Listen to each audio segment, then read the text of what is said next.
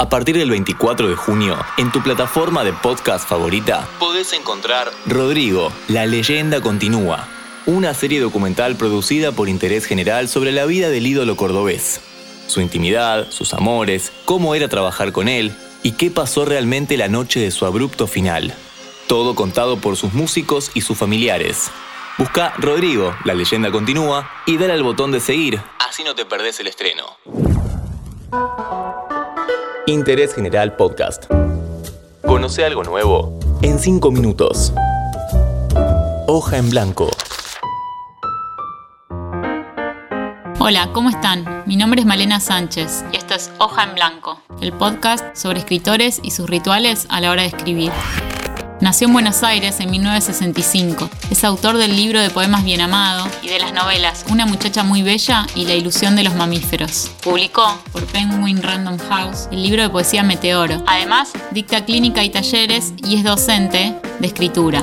Coordina junto a Selva Almada y Alejandra Sina el ciclo Carne Argentina. Su primera novela, Una muchacha muy bella, fue llamada Un libro inolvidable por María Moreno y fue elegida como la novela del año por la revista Eñe. Hoy, nuestra hoja en blanco la completa Julián López. ¿Qué te genera una hoja en blanco?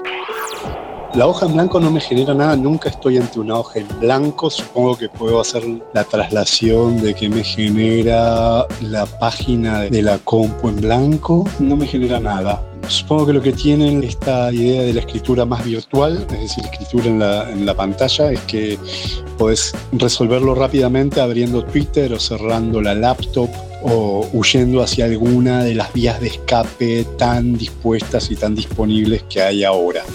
Esa materialidad de la escritura de la página en blanco, en mi caso, no existe más. ¿Cuáles son tus rituales a la hora de escribir?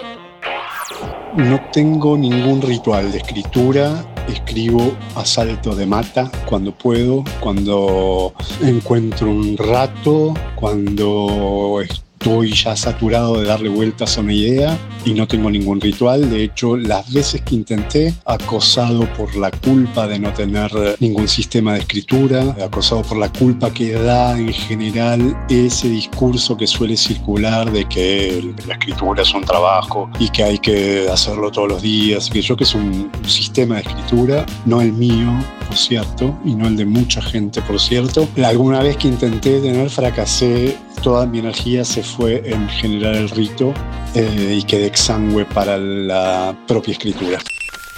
¿Te acordás de algún libro que te haya hecho llorar?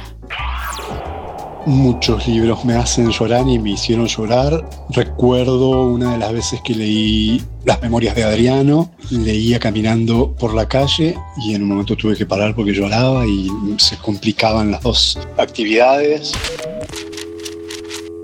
¿Qué te suelen decir cuando decís que sos escritor?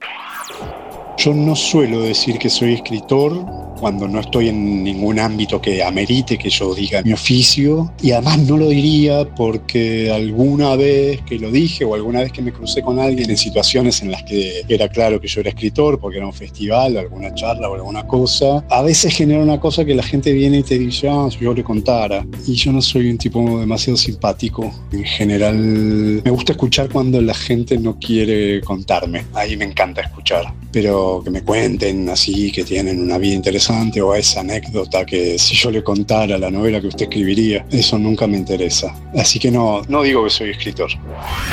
¿Nos podrás leer algún fragmento de cualquier libro que haya subrayado durante la lectura? Esta es una página subrayada del libro Lo Real y su Doble, ensayo sobre la ilusión de Clément José, que publicó libros del Sorsal con Weathers, un libro, o por lo menos esta página que subrayé, que es probable que me haya hecho llorar o que me haya apasionado poderosamente, por tanto la subrayé y termina con un poema de Gerard de Nerval. ¿Conoces acaso, Dafne, ese antiguo romance al pie del sicomoro o bajo los laureles blancos, bajo el olivo, el mirto o los temblorosos sauces, esa canción de amor que siempre vuelve a empezar? ¿Reconoces acaso el templo del inmenso peristilo y los amargos limones en que se imprimían tus dientes y la gruta fatal para los huéspedes imprudentes donde el dragón vencido duerme la antigua simiente? Y sin embargo, la sibila del rostro latino aún está dormida bajo el arco de Constantino y nada ha perturbado al pórtico severo. Este fue Julián López, que pasó cinco minutos por interés general. Este episodio fue una producción de Interés General Podcast. Desde el 2020, acompañándote todos los días. Cinco minutos. Para que conozcas algo nuevo